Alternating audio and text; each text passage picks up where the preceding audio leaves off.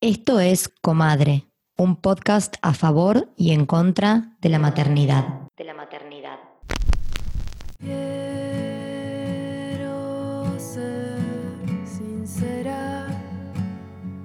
En este episodio vamos a hablar de lactancia materna. Lactancia materna.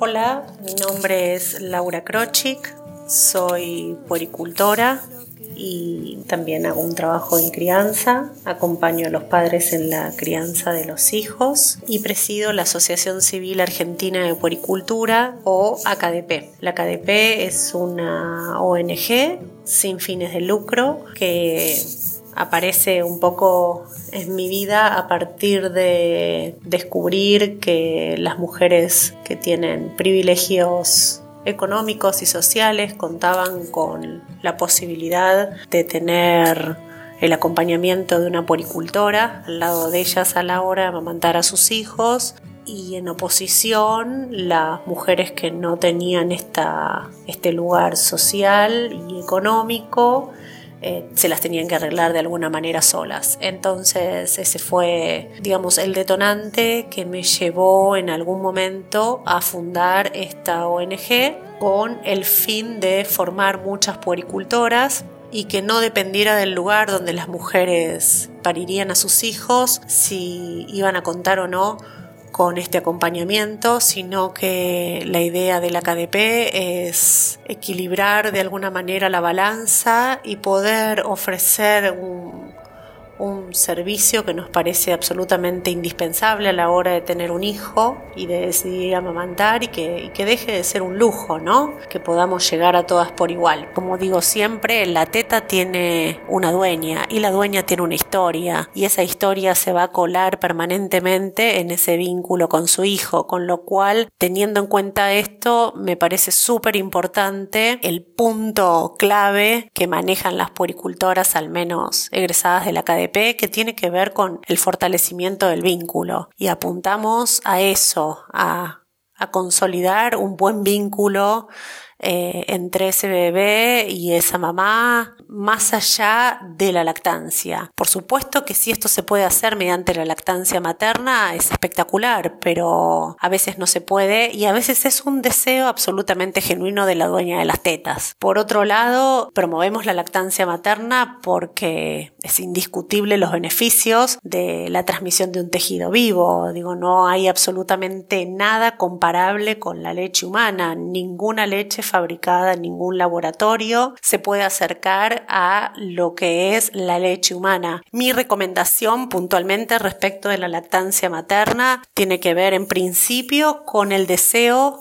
de esa mujer de seguir sosteniendo su dar de mamar, de ese niño de seguir succionando el pecho de su madre y eh, si bien sabemos que la Organización Mundial de la Salud y la UNICEF a través de trabajos científicos han demostrado que la leche humana es beneficiosa en los primeros seis meses como alimento exclusivo y luego se debe complementar con la alimentación, la introducción oportuna de la alimentación y que hasta alrededor de los dos años y medio y más aún los beneficios de la lactancia materna se siguen demostrando con trabajos permanentes. Esto es algo que se sigue investigando todo el tiempo. La recomendación puntual que a mí me gustaría destacar es hasta que esa díada, esa madre con ese niño, esa familia, ese entorno, eh, digamos desde ahí, ¿no? Desde la madre, luego el niño, luego la familia, luego el entorno, decidan hacerlo. Y me parece lo más respetuoso para un vínculo que se construye con tanta fuerza y con tanta intimidad como lo es la lactancia materna. Soy Milagros Pierri, soy abogada, soy mamá de dos varones, Manuel de 6 y Rafael de 4. Los dos tomaron desde muy bebitos en fórmula porque mi leche eh, no los alimentaba. Así que después de varias semanas, como tres semanas de llanto, angustia, obsesión, alarma, despertador, anotar tres minutos, dos segundos de un lado, dos segundos del otro, dos minutos del otro, la pediatra me habilitó la mamadera y digo me habilitó porque yo no era consciente que tenía la opción de tomar esa decisión por mis propios medios. En ese momento me sentí muy culpable muy, muy culpable porque uno no puede satisfacer una necesidad básica de alimento de su bebé, responsable, angustiada con la revolución hormonal. Así que bueno, la mamadera vino a traer un poco de, de tranquilidad, calma y bueno, permitió que los bebitos engordaran bien. También facilitó el involucramiento de mi marido de forma muy temprana porque nos turnábamos y él también le daba en la mamadera, eh, permitió una conexión especial también con él. y así como obviamente todas las mujeres que quieren, entiendo que todas las mujeres que quieren dar de mamar tienen que tener derecho a poder efectivizarlo a través de la remoción de obstáculos culturales, sociales, laborales. También entiendo que las mujeres que no podemos o no queremos dar de mamar también tenemos que estar contempladas desde algún aspecto, porque si bien nadie desconoce los beneficios de la leche materna, creo que la frase de dar de mamar o el pecho es lo mejor, creo que no es lo mejor para todas las mujeres y tampoco para el bebé, porque lo mejor para un bebé sin dudas es una mamá tranquila, conectada y que pueda disfrutar de, de ese proceso de alimentación con el hijo. Así que esa fue mi experiencia, no me sentí juzgada por no dar la teta, sí, la gente se sorprendía cuando me veía con un bebito tan chiquito con la mamadera, pero sí me sentí muy, muy culpable al tomar la decisión de, de no darle más, no intentar más darle de mamar.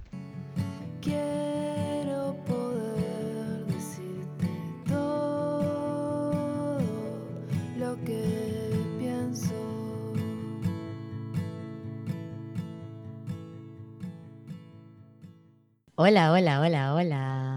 Hola, acá estamos en el episodio número 3 de esta segunda temporada.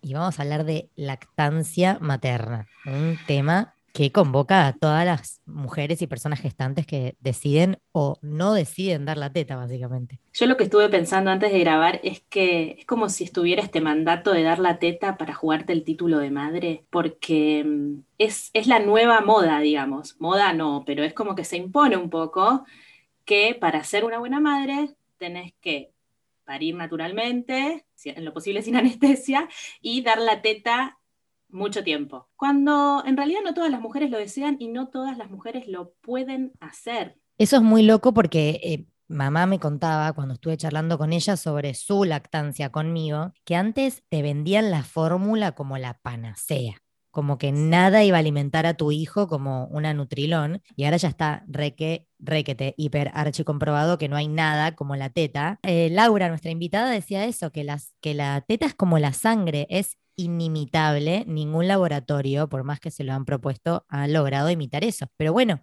como siempre hablamos nosotras, antes que todo está el deseo, porque por más leche que tengas, puede ser una vaca martona, y no querer dar la teta, o podés no tener una gota de leche y querer dar la teta y ponerle mucho corazón y que ocurra. También puede pasar que le pongas mucho corazón, contrates una poricultora, te reinformes, trates y finalmente no suceda y decidas, listo, quiero dejar de sufrir y por qué no puedo recurrir a la fórmula, porque siento que a veces está esta creencia de que la fórmula es lo peor. Y no, porque a veces la fórmula te puede facilitar otras cosas, como que tu pareja, si es que tenés pareja, se involucre en la alimentación y vos puedas tener un poquito de descanso, o otra persona, tu mamá, tu vecina. Hay cosas que pueden ser beneficiosas. Por supuesto que, como bien decíamos, no hay nada que pueda reemplazar, no reemplazar, perdón, que se pueda igualar a la leche materna. Claro. Pero hay que reconocer que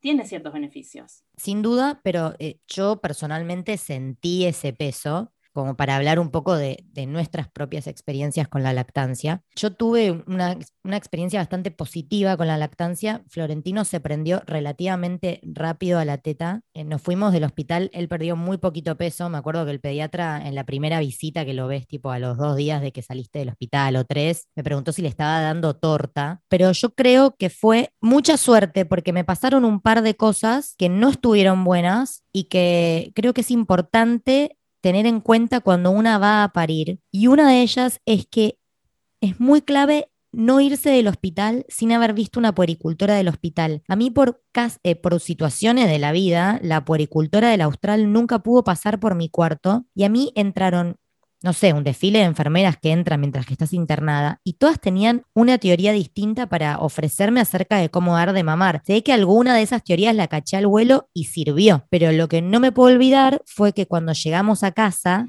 que tuve oficialmente la bajada de la leche, o sea, yo no había escuchado hablar de esto hasta antes de ser madre y, oh, por Dios no lo puedo creer. O sea, terminé en la bañadera llorando, Fran sosteniéndome el sacaleche por el costado donde no daba el agua, porque el sacaleches era eléctrico, yo dándome con la ducha caliente en la teta y poniéndome el sacaleches a la vez o sea, era una inundación y un dolor que yo decía, o sea, no puedo creerlo. O sea, tengo amigas que les bajó la leche y fue cero traumático. Fue como que, plum, de golpe empezaron a tener leche. Bueno, en mi caso no, fue como aluvión, despertarme con las sábanas empapadas de leche. Y lo otro que me acuerdo, recontra loco, que nos reíamos con Franes. Bueno, yo andaba todo el tiempo con las tetas al aire o en pijama con esos que tienen como tapitas que te los bajás para tener la teta easy access. Practicidad andaba así y me acuerdo que en un momento que se acercaba ya la hora de que, de que Floro tome la teta, Floro se puso a llorar en su cuarto y yo desde el pasillo empecé, al escucharlo, empecé a largar leche por las tetas. Me acuerdo que nos miramos con Fran y dije, bueno, chau, tipo, esto es sobrenatural. No lo puedo creer. Lo loco es que es natural. Claro, es re natural, pero nadie, o sea, nadie te lo cuenta llora el bebé y vos largás leche hasta la hermosa crisis, o sea, las crisis de lactancia que son como dos, tres, o sea, nunca sabes si estás en una, saliendo, entrando, pero en una crisis de lactancia, que creo que es la de la semana 20 más o menos, te sincronizás tipo Bluetooth y el bebé empieza a succionar un ratito más y después de succionar arranca a salir la leche. ¿Qué, ¿Qué te permite eso maravilloso? Como poder salir de tu casa y no andar perdiendo leche porque solo frente al estímulo la leche sale. Antes sale cuando le pinta. A mí me pasó eso solo hablando de la leche. ¿A vos qué onda? Yo sé, pero quiero que le cuentes a la gente. bueno, a mí me salían cantidades industriales de leche. Realmente era como que no paraba, no paraba. Alguien me dijo, va, puedes amamantar a toda la Argentina con esa leche, porque era descomunal. Em, lo que yo hice, una vez que nos fuimos del hospital, fue intentar darle de mamar, obviamente, como me habían dicho que lo hiciera, pero me costaba, me costaba, me costaba. Después, cuando bajó la leche, que me da gracia que en España hablan de la subida de la leche, ¿viste? no sé por qué. bueno, em, vino la midwife que te hace como dos o tres visitas posparto y están especializadas en lactancia. Y me dijo que me pusiera repollo porque eso me iba a ayudar a que como se deshincharan las tetas. No hice lo del repollo, me pareció too much, y lo que hice fue ponerme como unos packs de hielo que calentaban el microondas. La cantidad de cosas que hice para que bajara la leche sin que me doliera tanto, eran dos rocas, me acuerdo. Em, pero bueno, finalmente bajó y lo que me pasaba es que como yo tengo pezón retráctil, me costaba sacar el pezón. Si bien los bebés succionan de la areola, eh, la verdad que nos me, resultó bastante dificultoso. Y mm, mi mamá me sugirió comprar una pezonera y fue lo que hice. Y la pezonera fue la salvación, realmente. Ahí el bebé se prendió, tomó sin ningún tipo de problema. Lo único que yo tenía que hacer era hervir el agua, o sea, poner la pava eléctrica dos minutos para desinfectarla, digamos, Em, y nada, y así sostuvo una lactancia de ocho meses con Atticus y de un año y cuatro meses con Benicio. Muy loco, porque dicen que la pezonera se tiene que usar temporalmente y yo la terminé usando forever. Así que a mí me sirvió. A mí lo que me pasó es que yo estaba muy sobrepasada, porque si hay un momento de vulnerabilidad en la vida es el posparto. Y yo intentaba, intentaba, intentaba, me dolía. Cuando encontré esta fórmula, dije, listo, pezonera, vas a pasar a ser mi mejor amiga. Y la llevaba en un frasquito, me acuerdo, de plástico, sí, a todos lados, em, y me funcionó. O sea, hay gente que por ahí se hubiera dado por vencida o hubiera seguido intentando y por ahí lograba eh, sostener una lactancia sin pezonera, pero bueno, eso fue lo que a mí me, resultó. Es que no tiene sentido pensar así, porque pensaba antes de grabar el episodio, y la lactancia, que se habla de la lactancia exitosa, que digo, es el mal esa frase, porque es como hablar de un matrimonio exitoso o de una amistad exitosa, tipo, ¿qué es éxito? Éxito es lo que cada uno considera que es éxito, qué sé yo, para mí el éxito es, no sé, vender 800 ejemplares de un libro que todavía no escribí y para otra persona capaz el éxito es levantarse mirando el horizonte y tomar mate, ni idea. Entonces, hablar de lactancia exitosa me parece terrible porque la lactancia es un vínculo que se forma entre dos personas, el lactante y la persona que da de mamar. Entonces, hablar de éxito no tiene ningún sentido. O sea, obviamente hay prácticas que son como más ideales, si se quiere, o, pero es eso, ¿viste? Los ideales nos, nos aplastan, porque yo me acuerdo que yo tenía un libro para cuando Floro nació, una amiga mía inglesa me recomendó un libro que después no lo leí nunca más, pues no tenía nada que ver con mi forma de maternar. De hecho, creo que te lo regalé a vos también.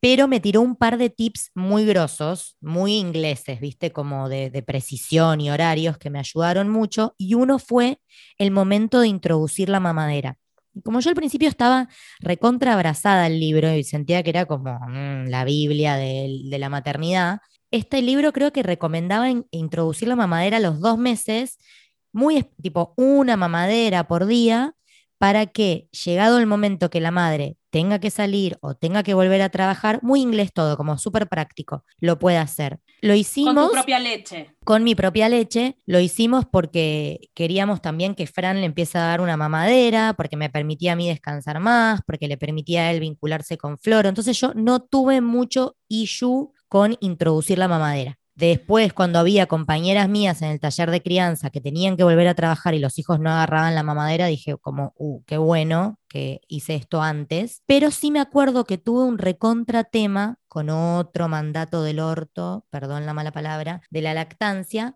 que es tipo la reserva de leche sin mala intención, hay un montón de puericultoras que arman como estos maratones de reserva de leche, mostrando freezers llenos de reserva de leche. ¿Y a mí qué me pasaba? Yo tenía una buena reserva de leche inicial, pero empecé a notar que el tiempo que a mí me llevaba sacarme leche era tiempo que perdía de estar con Floro.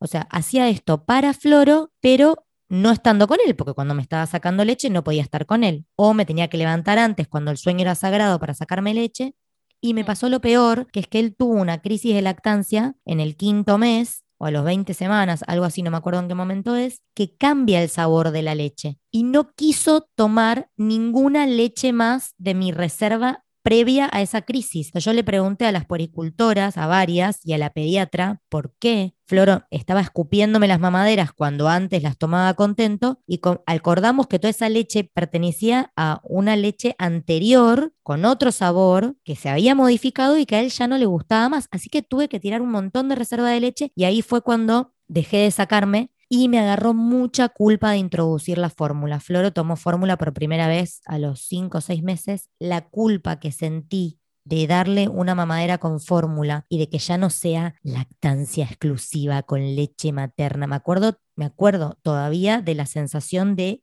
fracaso, de fracasé. No tengo una buena reserva de leche. De hecho, dejé de seguir a todas las influencers que me secaban los ovarios con la reserva de leche y digo como, como si no tuviéramos suficiente además golpearme porque le doy al pibe una leche que no es la mía, cuando ya encima había empezado a comer banana, digo, como ya... Eh, mm, sí, sí.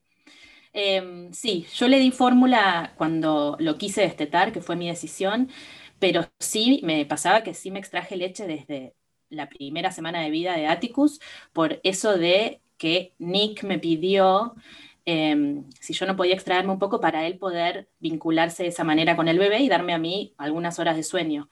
Em, y me acuerdo de extraerme, como tenía tanto, creo que en menos de cinco minutos llenaba dos mamaderas de 180 mililitros. Bueno, el sacaleche, la verdad que me fue muy útil y después lo que me pasó fue que em, yo empecé a trabajar part-time cuando Atticus tenía creo que 3, 4 meses, iba una sola vez por semana al banco donde yo sigo trabajando, porque yo coordinaba las entrevistas de los graduados universitarios para los programas que tenía el banco, ¿no? Y tenía que estar ahí un montón de horas, desde las 7 y media de la mañana, preparando todo. Y bueno, y lo que hacía era, me llevaba el sacaleche conmigo, me ponía protectores entre el corpiño y mi teta porque sabía que me iban a explotar y me iba a manchar la ropa, si no. Y, y me llevaba el sacaleches conmigo en la cartera con una mamadera y trataba de buscar un hueco en algún momento para sacarme leche porque si no, ya sabía que me iba a manchar.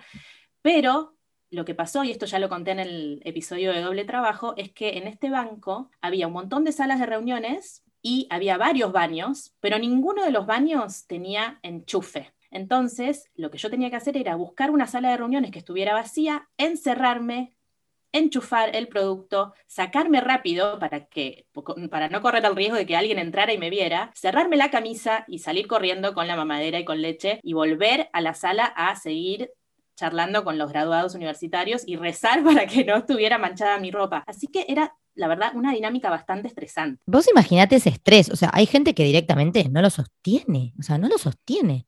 Se cansa y dice a la miércoles, le doy fórmula, mira si va a pasar por esto. A mí me pasó, pero distinto, porque como yo trabajé siempre desde casa, como desde antes de la cuarentena, esta es la vida normal para mí, yo tampoco tenía mucha necesidad de sacarme leche, porque cualquier cosa podía bajar y darle de mamar. Pero en un momento que empecé a trabajar afuera y empecé a trabajar en un, en un coworking space, olvídate, o sea, los coworking space son cancherísimos, por supuesto que no son lugares para madres, toda la gente que está ahí jamás gestó ni gestará. Mm. Y llegó un momento, yo llevaba siete horas de trabajo y tenía las tetas estalladas y me faltaba tipo como una hora y media para volver a casa. Y me acuerdo que de la bronca de no tener dónde sacarme leche, me metí en un cubículo y me exprimí las tetas contra todas las paredes del cubículo. Después me dio culpa haber rociado todo de leche y terminé pasando tipo papel higiénico para secar el baño porque después me arrepentí. Pero en el momento fue como, me exprimía la teta contra las paredes porque estaba enojada, como que decía, ¿cómo puede ser que nadie destine un pequeño lugar que puede también ser para recibir llamadas? Pones una camita tipo diván o una mesa un lugar limpito que no se, sin vidrios para que no se vea desde afuera y un enchufe, no estamos pidiendo tipo una nave espacial. No, no había. No existe que hoy en día todavía no sea común que haya lactarios en los lugares de trabajo o en lugares públicos. O sea, no estamos contempladas las madres en el mercado laboral, punto. Otro problema, además del mercado laboral, es los pediatras que siguen sin actualizarse. Muchos se niegan a la interconsulta con la puericultora, sienten que no sé, que la puericultora les va a robar el trabajo, anda a saber qué flashean. Yo tuve un derrotero de cuatro pediatras. La cuarta pediatra que conocí fue la pediatra con la que me quedé para Florentino. El primero me, me, hartó porque me sacaba de, o sea, me guió bien con la lactancia y fue muy macanudo, pero me sacaba del consultorio con floro medio vestir de toda la gente que atendía y me pareció mm. como una falta total de respeto. Otra era difícil sacar turno. La tercera me la vendieron como una pediatra como súper respetuosa y homeopática y sansán y Floro aparentemente tuvo como una caída de peso a los cinco meses y me recomendó darle fórmula un chinazo, una dupla donde yo tenía que darle teta y después le tenía que hacer un top-up de fórmula después de cada vez que le daba de mamar. Y me acuerdo que yo, un poco por obstinada, un poco por orgullosa y un poco instinto materno, yo me di cuenta que si yo le daba esa mamadera a Floro, a Floro le encantaba la fórmula. Cuando la empezó a tomar, le empezó a encantar porque es toda dulcecita. Sí. Entonces dije, si yo a este pibe le empiezo a dar ese top-up de mamadera, no va a seguir tomando teta. En un mes lo perdí. Y busqué una cuarta pediatra que me dijo, el peso no es importante si el niño está saludable, como yo no me rijo por, los, por esos niveles, me rijo por la salud, por los reflejos, por la mirada, y vi tres puericultoras, una que me acompañó todo el puerperio, que fue Far, Raimondi. Eh, otra que fue Justina Barrio Nuevo, que me ayudó muchísimo también. Y vi a Mirta Népite, que es una consultora en lactancia, que es una aviona chorro, que es también medio psicóloga, que me enseñó muchas posiciones invertidas y con ella hice un poco como terapia, porque yo tenía una frustración tan grande que después de seis meses de lactancia como súper exitosa, de golpe Florentino haya perdido peso, me recomienden darle fórmula. Bueno, entre esas tres mujeres, más mi nueva pediatra, salí adelante, Floro siguió tomando teta lo más bien y se estetó solo al año y tres meses. Él dejó de tomar teta porque yo en el fondo siempre supe que él se iba a ir, ¿entendés? Siempre lo supe. Ahora con el diario del lunes me doy cuenta. De hecho, tomó mamadera hasta hace relativamente poco. O sea, siempre supe que era un niño tipo amante del látex. Bueno, un poco como los tuyos. pero distinto porque vos tenías pezón retráctil. Pero a mí algo me decía internamente que si yo al chabón le, le incorporaba mamadera desde tan chiquito con fórmula en cada mamada, no para poder salir o que el padre le dé comer, sino en cada mamada fórmula, iba a terminar no queriendo la teta. Entonces, siento que los pediatras también son un temón, porque los pediatras ante cualquier bajadita de peso o cualquier cosa, enseguida enchufan fórmula. Es difícil encontrar un pediatra pro lactancia. Bueno, es que eso era una de las cosas que quería decir, porque estuve leyendo, releyendo el libro de Mamá desobediente de Esther Vivas, y la tercera parte del libro se focaliza todo en lactancia materna, y ella habla de ciertos enemigos que hay, ¿no? Eh, para la lactancia materna, que ponen obstáculos grandes para que podamos concretar ese deseo, ese derecho también, ¿no? Y mm, una de las razones, uno de los enemigos es esto, es el profesional o la profesional de la salud que no está informado y que como que te mm, insinúa, no, te directamente te enchufa la fórmula porque no tienen esa información y porque no incluyen la interdisciplina de la puericultura, ¿Entendés? Está eso como uno de los enemigos principales. Después, haber sufrido violencia obstétrica, o sea que también ahí entran los profesionales de la salud, porque te puede traumar tanto que puede llegar a afectar tu producción de leche. No, y además porque si te hacen una cesárea, o sea, siempre con una cesárea la leche tarda más en bajar, porque el cuerpo no, no hace el proceso fisiológico de comprender que parió. Entonces también por eso, ya de por sí la cesárea te complica la bajada de la leche. Bueno, ¿y quién, quién más? El entorno, que muchas veces están más chapados a la antigua y por ahí eh, un familiar o algún amigo medio indecente o la sociedad en general te tiran abajo y te dicen, uy, no, te va a salir aguada o, sí, o, o no vas a producir tanto, o te hablan de la calidad de la leche, como que te incitan a empezar a usar fórmula para solucionarte la vida cosa que está muy mal. Y otra cosa que es para mí una de las razones fundamentales es las cortas licencias por maternidad que en Argentina son solamente tres meses, seis sin goce de sueldo. Eh, ¿Cómo haces? Si la OMS lo que recomienda es que un bebé tome teta exclusiva durante seis meses, pero a los tres tenés que volver al trabajo. Es muy difícil, es muy difícil. Y eh, retomando entre los enemigos eh, a la sociedad, yo noté que hay como, hay una gran desinformación, porque la OMS recomienda lactancia exclusiva, hasta los seis meses, que por supuesto en el caso de que vos decidas no dar teta, se suplanta con fórmula, pero habla de la exclusividad porque no puede incorporar alimentos hasta los seis meses el, el niño. Y después dice que la recomienda, o sea, que la leche no pierde sus características, pasados los dos años sigue como reformulándose y actualizándose y le va brindando al niño lo que va necesitando. De hecho, yo tengo una amiga que es antivacunas mal, como muy antisistema, y el pediatra le dijo que si no le quería dar vacunas, que bueno, es otro capítulo, otro debate las vacunas, le dijo, si no la vas a vacunar, le tenés que dar de mamar mínimo hasta los cuatro años, porque a través de la lactancia le pasás todos los anticuerpos que tenés vos. O sea, es una forma de vacunación. Por supuesto, con esto no estoy diciendo no vacunen a sus hijos solo de teta, eso corre por cuenta de cada persona, pero en el caso de mi amiga que no quería vacunar, el pediatra le dijo hasta los cuatro tetas, porque así le pasas anticuerpos. Vos fíjate, Floro de hecho se empezó a enfermar cuando lo desteté.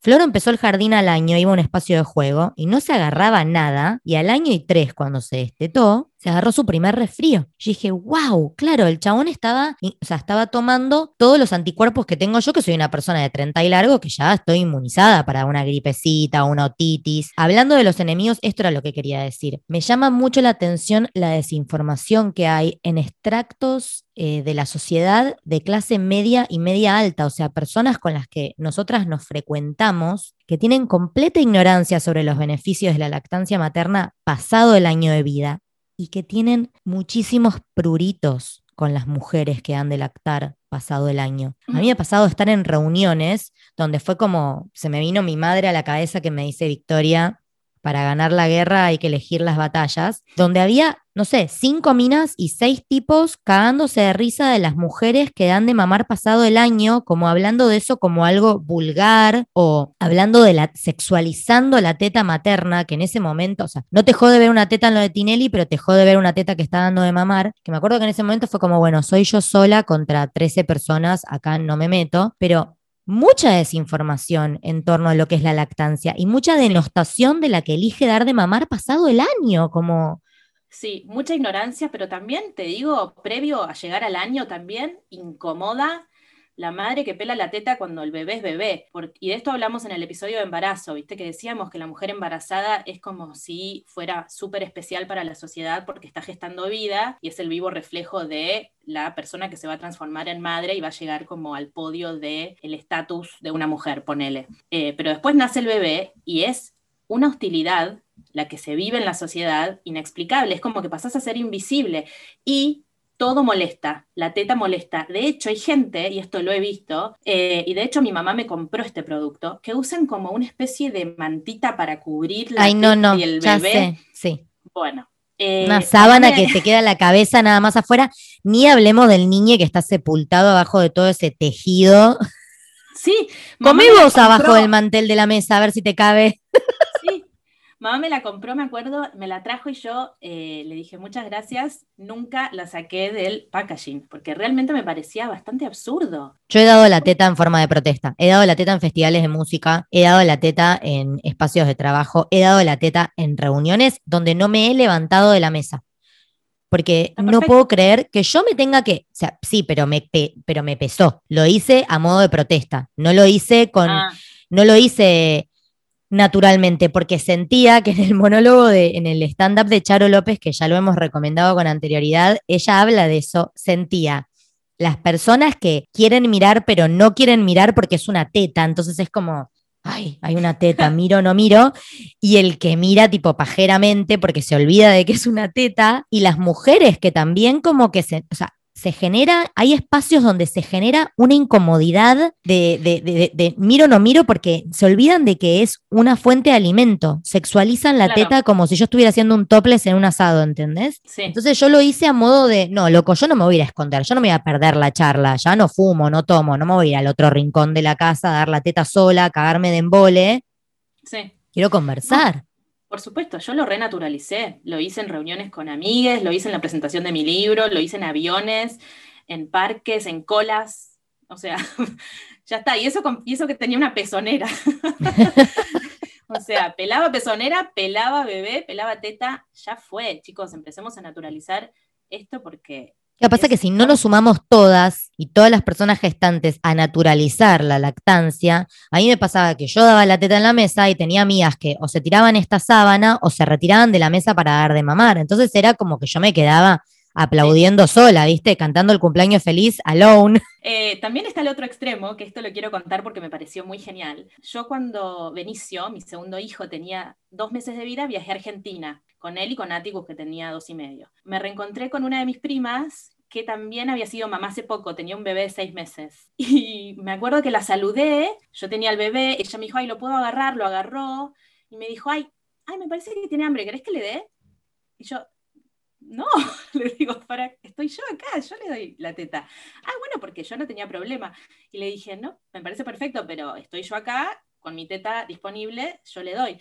Y después me explicó que ella tiene como una necesidad de dar de mamar tremenda que de hecho tipo quiere que le paguen para ir a un lugar a sentarse y que le traigan bebés y ella teta teta teta amamantar sin parar. La amo, pero me pareció Me vuelve, poco- bueno, pero sabes que hay muchas culturas que funcionan así. Hay, hay muchas culturas, sobre todo aborígenes, donde si hay un crío llorando, la que tiene la teta más cerca le da de mamar y nadie se ofende. Esto me hizo acordar una anécdota que no sé si vos terminaste la tuya, perdón. No, sí, sí, quería relacionarlo con un tema histórico, pero contá la tuya y después, después yo meto esto.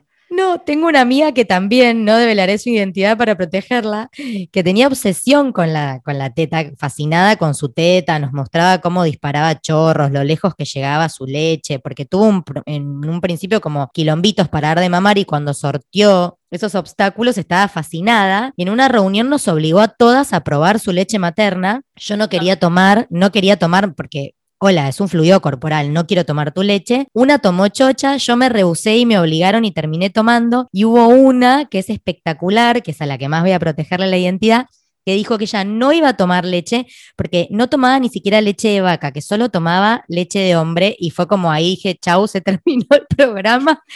Levantemos la cortina, como me acuerdo de esa anécdota, pero evidentemente hay mucha gente que le pega Me encanta, me encanta que sean tan seguras, ¿no?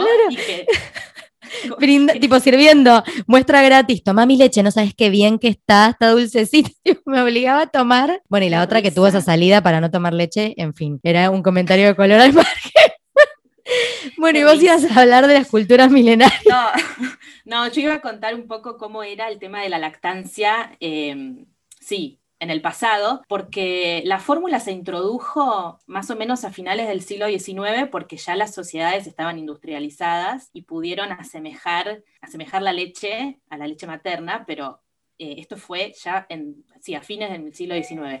Antes, lo que pasaba, especialmente en Europa, es que mucha gente de la aristocracia y de la burguesía contrataba nodrizas o amas de cría a las que les entregaba sus criaturas para que las amamantaran. Y esto funcionaba en dos niveles. Uno, porque la gente digamos, más pobre, que era la que daba la teta, eh, también le servía como método anticonceptivo, porque hay una cierta capacidad de la lactancia, ¿no? De, servir como anticoncepción. Y como eran sociedades pobres, no querían seguir pariendo hijos. Bueno, y por otro lado, también funcionaba para la alta sociedad porque, em, claro, ellos no querían que las mujeres no concibieran. Y como había mucha tasa de mortalidad infantil, lo que querían era asegurarse tener descendencia, entonces como que servía en dos niveles.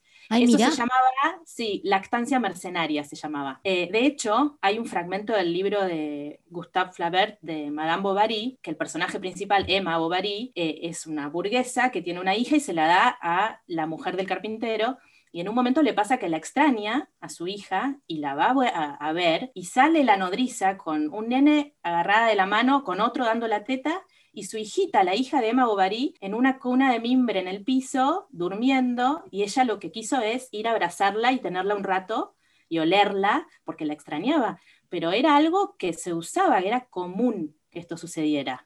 Creo que también sucedía, había en Estados Unidos había muchas esclavas negras que daban de mamar a las hijas de sus, de sus esclavizadores, ¿cómo, ¿cómo, se les llama? De sus amos, qué horror. Quiero dejar algo en claro que sé que no fue tu intención decirlo, pero hoy en día, 2021, tenemos gente que todavía sigue creyendo que la teta es anticonceptiva, no lo es. O sea, conozco personas que se han preñado porque pensaban que dando de mamar no se preñaban. No es suficientemente anticonceptiva, por favor. Yo también conozco parejas que, que han tenido hijes pensando eso. Pero bueno, esta era la creencia en el pasado. Bueno, en el pasado que no se sabía nada. Se sabía poco sobre anticoncepción y la anticoncepción seguro que era pecado. Pero en el 2021, preñarte cuando estás dando de mamar es muy desinformado.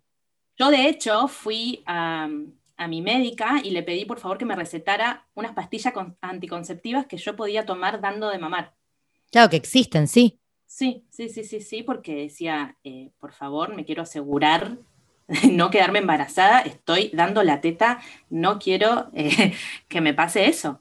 No, no, no, no, lo puedo no lo puedo imaginar. Ahora, el, el enemigo más, más, más grande de la lactancia, además de los parientes y los amigos opinólogos y los pediatras desinformados, es el Estado.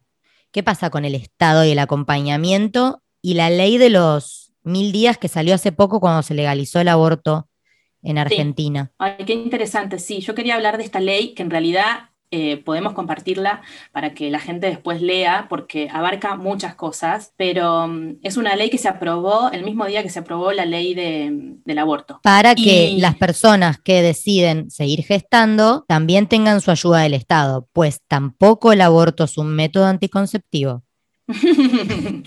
Exactamente. Así que el Estado lo que hace es asegurarse que acompaña a esa mujer gestante eh, desde el embarazo hasta los tres primeros años de vida de la criatura. Eh, ¿De qué manera? Ofreciéndoles, creo que es una asignación universal por IGE, y también les ofrecen productos. Creo que les dan leche eh, y creo que otro tipo de alimentos también, cuando la criatura empieza a crecer. Habría que leerla en profundidad, pero... Creo que también hay cobertura de todo el embarazo, porque antes se cubrían seis meses y creo que ahora serían nueve. O sea, em, básicamente es una ley que lo que hace es acompañar de forma más activa esos primeros mil días para que una madre, porque vos pensás que además la, la leche de fórmula es carísima. Y tenés que llevarla y portarla, o sea, la lactancia, una vez que la sorteás, en el caso de que la elijas, es súper práctica. De hecho, yo me acuerdo cuando Flor empezó a comer comida, yo dije, qué fiaca, antes iba a los lugares con mi teta y ya.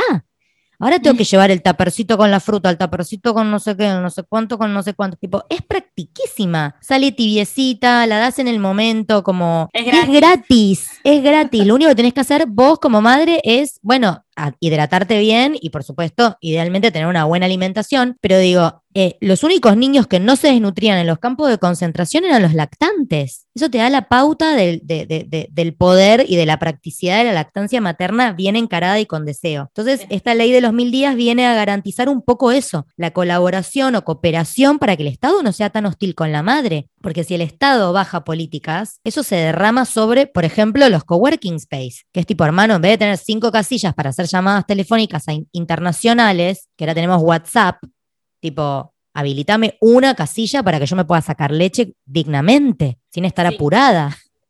Sí, de hecho estuve leyendo y la AKDP, que es eh, la asociación civil que, que fundó Laura Krochik, nuestra invitada del inicio, parece que ella, antes de la pandemia, bueno, su asociación lo que hizo fue tener una acción con el gobierno de la ciudad para iniciar la construcción de lactarios públicos y privados.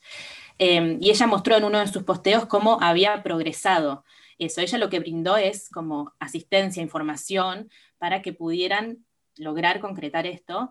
Y la verdad que hay más lactarios, pero la verdad que estamos todavía, eh, o sea, no, no, no, no llegamos a, los niveles de Europa, y eso que yo vivo en Europa y todavía no hay lactarios en las empresas, pero sí he visto lactarios públicos, cosa que me parece que tiene que empezar a suceder en todos los países. Es que tendría que ser como un baño. Eh, las mujeres gestantes, o sea, las personas gestantes y todas pueden dar de mamar, o sea, no estamos hablando de una minoría o de una cosa bizarra, estamos hablando de algo que le pasa a toda la humanidad de vuelta, como parece que la maternidad y la lactancia y todo fueran temas de otro planeta, a mí no me deja de alucinar.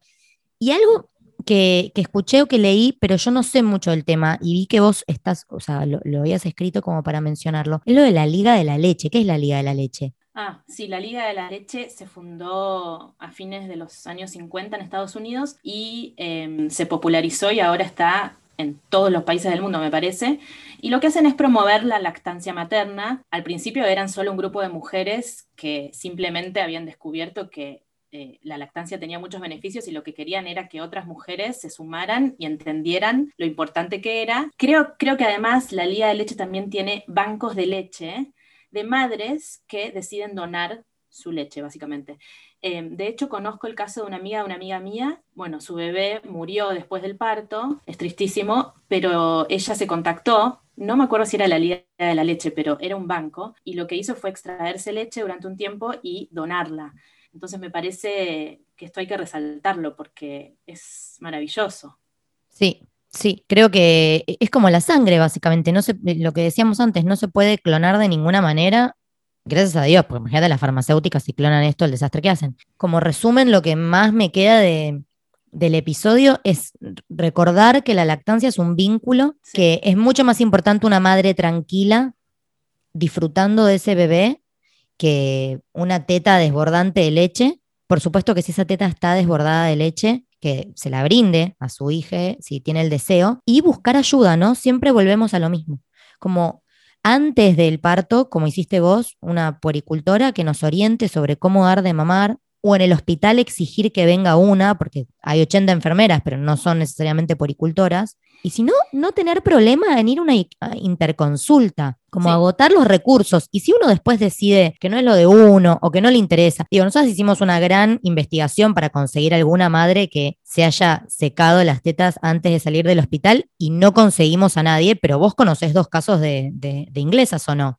Sí, tres. Conozco tres británicas que ellas de antemano decidieron no dar de mamar, no querían involucrarse de esa manera y listo, no, no, la verdad que no les causó nada de culpa, me lo contaban con mucha seguridad y simplemente pidieron unas pastillas que te cortan la leche. Sé que en Argentina existen unas inyecciones también, me enteré, y simplemente iniciaron la fórmula desde el minuto cero y Punto. O sea, no tienen mucho rollo acá, o por lo menos esas mujeres. Otra cosa que quería decir hablando de, pedir ayuda, también me parece que se puede pedir ayuda una vez iniciada la lactancia, ya cuando digamos, estás canchera y, y, la sostuviste durante un tiempo, si querés empezar el camino del destete. Re, yo esto le recomendé a una amiga hace poco, porque es otro tema que genera un montón de culpa, como mm. el destete o resistencia. En mi caso particular, yo me di cuenta de que era momento de destetarlo Floró, porque lo observó Frana eso. Su papá se dio cuenta que él venía y decía, tomaba un poquito y se iba y era como que me hacía la gamba a mí porque yo lo ofrecía. En un momento dije, bueno, no ofrezco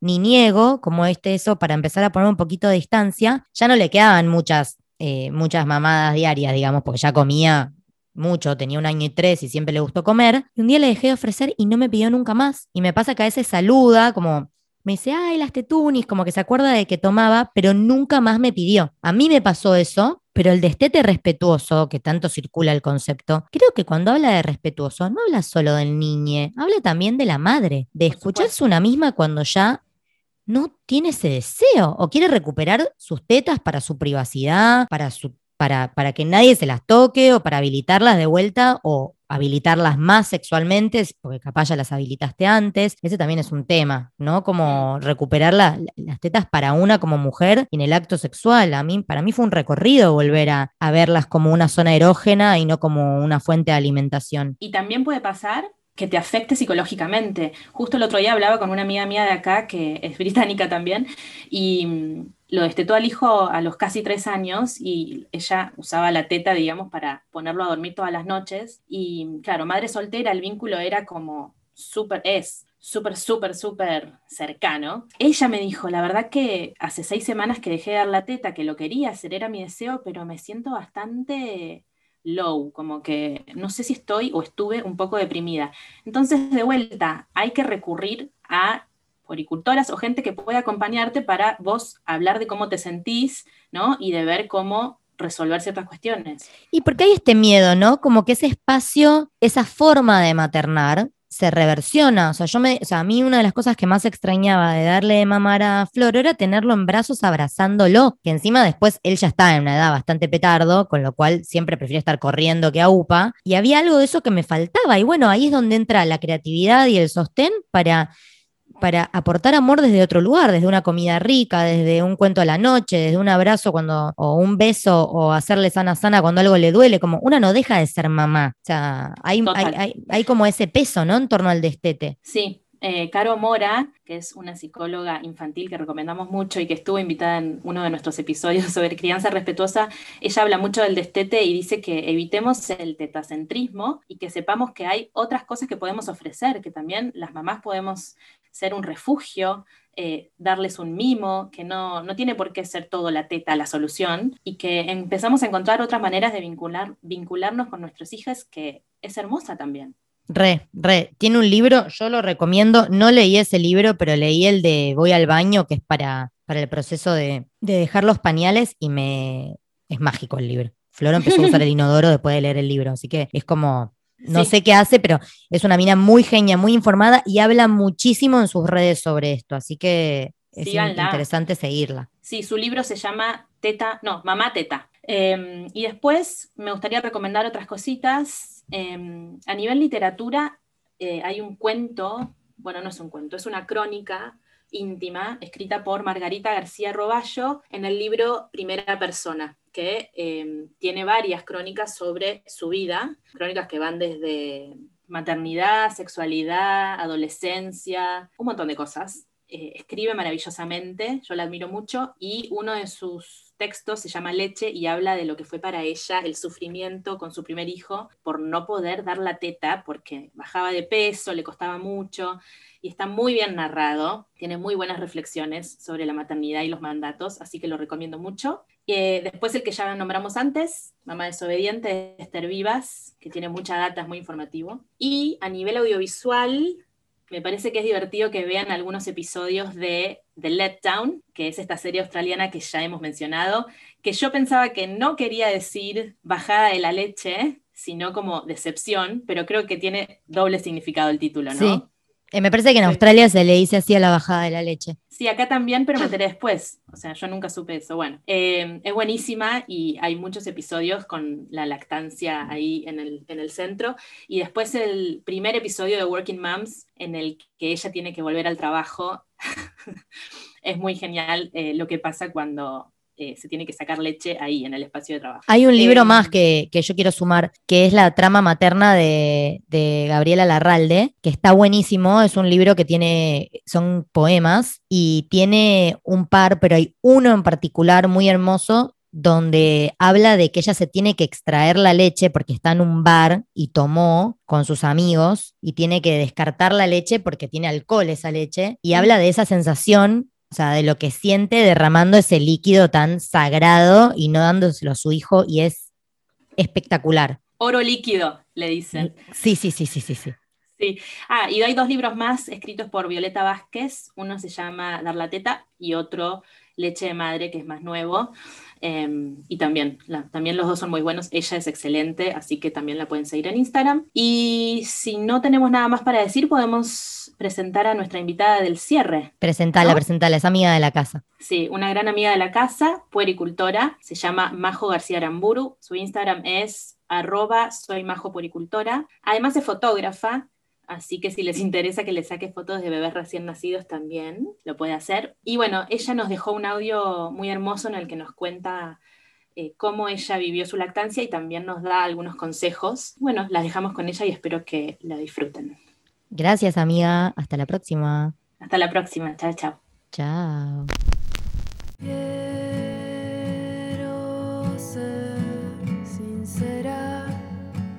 Hola, soy Majo García Aramburu, soy fotógrafa de familias, soy poricultora y mamá de Cayetano de cuatro años y medio y de Amadeo que está por nacer. Cuando me quedé embarazada de calle no sabía de lactancia, solo sabía que quería dar la teta, que era algo que le iba a hacer bien a él y después descubrí que, que era algo que también me hacía bien a mí que era mm, y fue un proceso intenso, profundo, de esfuerzo y de mucho disfrute también. Me di cuenta que es un camino de elección diaria, que no es obligatorio, no puede ser obligatorio porque se necesita sí o sí mucho deseo y que sí es un derecho para quienes lo deseamos. Y fui dándome cuenta, escuchando otras mujeres, que ese derecho se vulnera sistemáticamente por pediatras no actualizados, por empleadores, por incluso compañeros o compañeras, el contexto familiar e incluso por el Estado. Por eso tuve muchas ganas de acompañar procesos de otras mujeres, acompañar lactancias y estudié puericultura en la escuela PIC, donde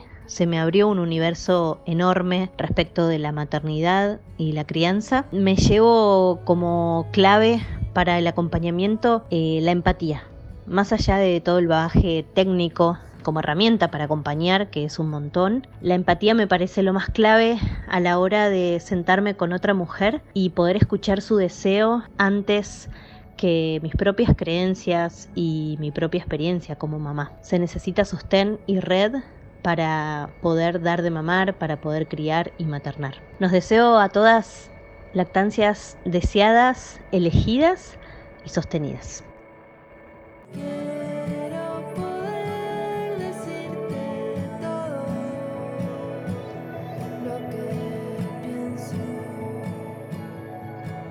Si te gustó este episodio, podés colaborar a su producción invitándonos un cafecito.